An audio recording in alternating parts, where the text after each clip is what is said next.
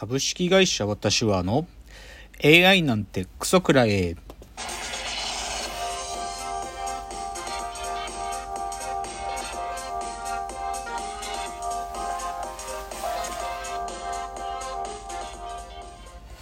群馬が生んだ怪談時株式会社私は社長の竹之内です。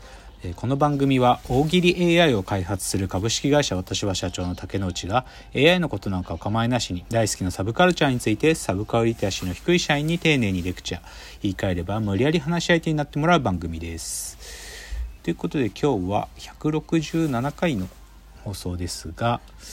ちょっとですね今週は何て言うかあのー、変則的な回であのしっかりと深谷さんも今日ちょっといない、まあ、深谷さんが一緒の時間で撮る時間がちょっと僕今週私竹之内にありませんであのなのでちょっと短めのですね収録回となります。えー、なんでかというとちょっといつもですね木曜日の毎週5木曜の朝に収録してるんですけどもちょっと今週私が木曜と金曜で地方の出張に木曜の朝から行かなきゃいけなくてですねちょっと今週通常通りの時間で取れないのであのー、前日の水曜日の今ミーティングとミーティングの間の時間を使ってちょっと軽く撮っておるので今日はこういう回でございます。で今日はですねなのでちょっといつもはオープニングに今週のラジオエンタメライフの話だったり自転車のお話だったりをしてで本編のコーナーになるんですけども今日はちょっと一人なのであの今週のラジオエンタメ自転車ライフ拡大版という形で何て言うか特段重要なトピックがあるわけじゃないんですけど、まあ、今週見たあれこれをまあわわーっと喋る回にしようかなと思うわけです。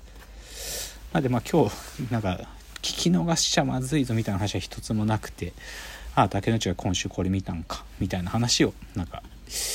聞いていただければなと思うんですけども。じゃあちょっと順にいきましょうか。えっと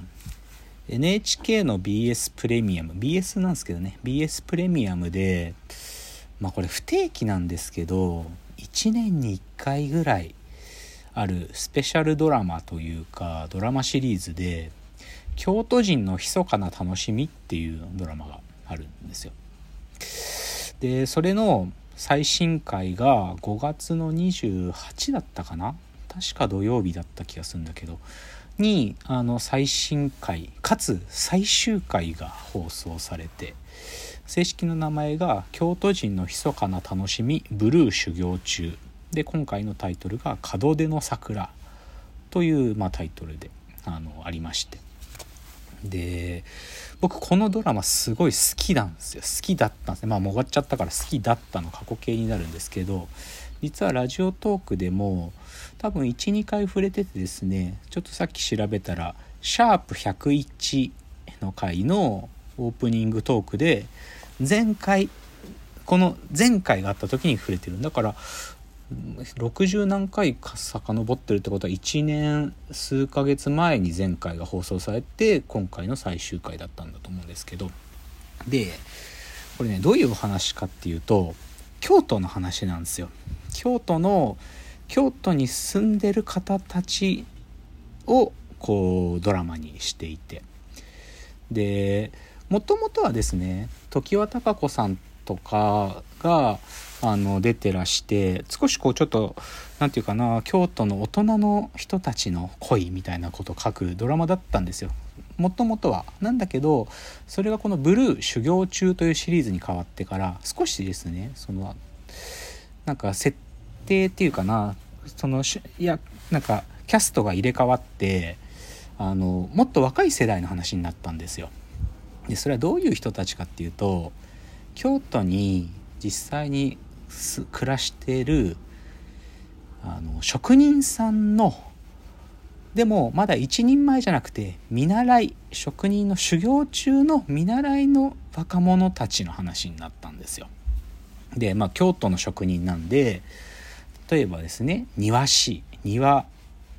を作る庭師の見習いの人これ林健人君なんですけどねとかあと京焼きね。京都の焼き物ですよね。京焼きの、えー、見習いの女性とかあとは京野菜。京都のお野菜ですよね。本当に京都の丹波の山で作った野菜。それのまだ駆け出しの農家の子とかね。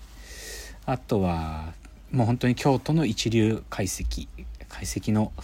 京料理の板前の見習いとかねまだ板前になりきってない見習いの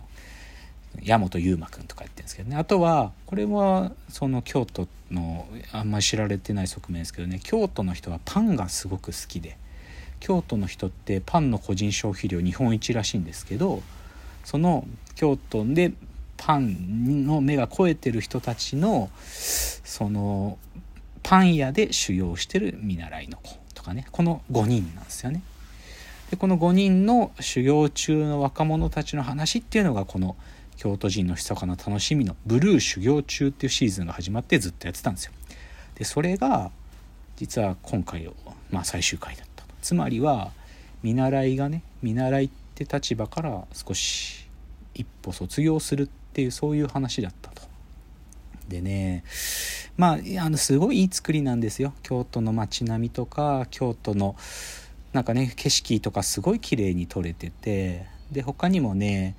あのちょっとミニコーナーで京都のあのお料理をねこう一緒に作るみたいなコーナーもあったりしてすごく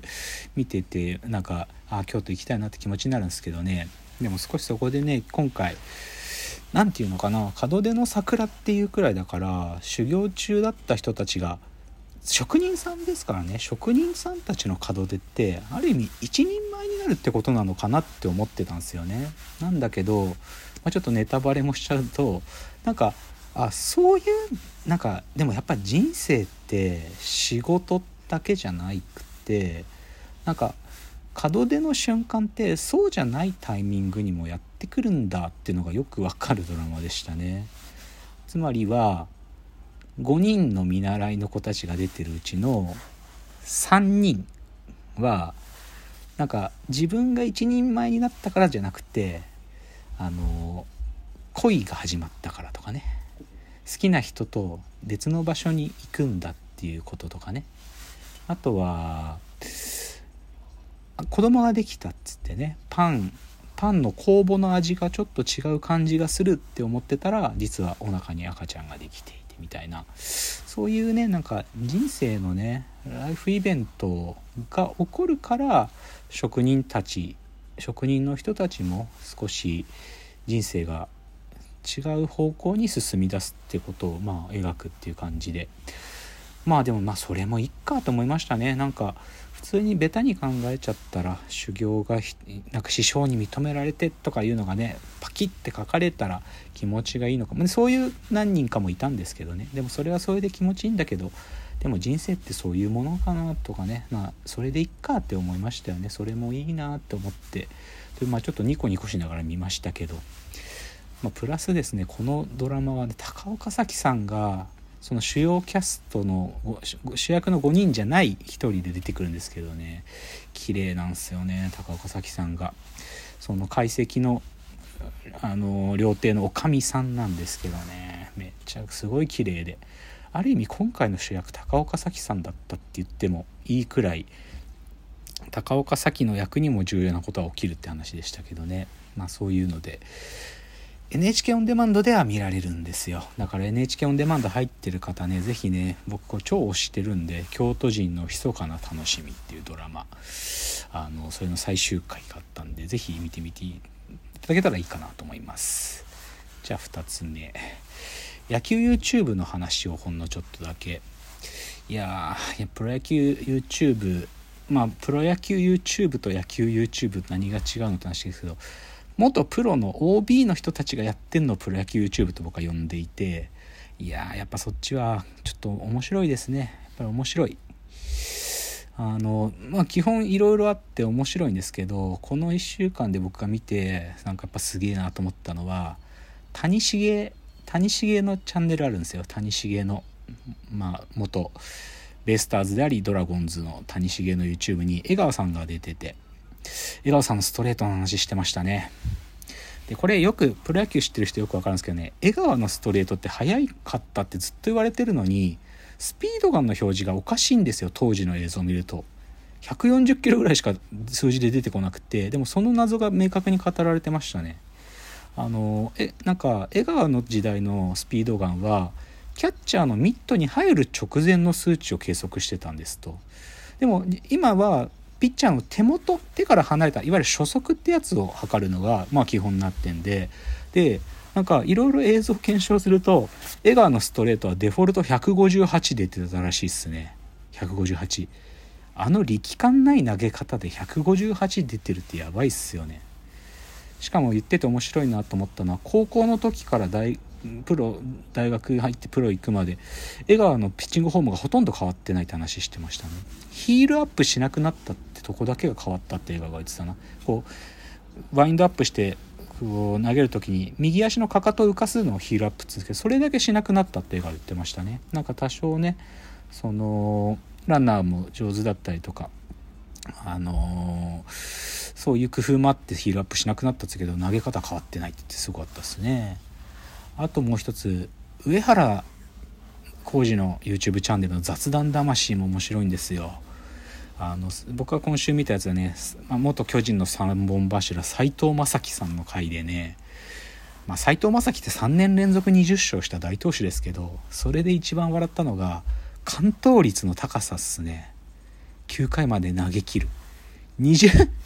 20勝21完投なんですよある年斎藤正樹は。確か1989だったかな。20勝21完投って考えられなくないですか？勝ってない試合も完投してるって。ちょっとおかしいっすよね。あべ時間になっちゃった。拡大版続きます。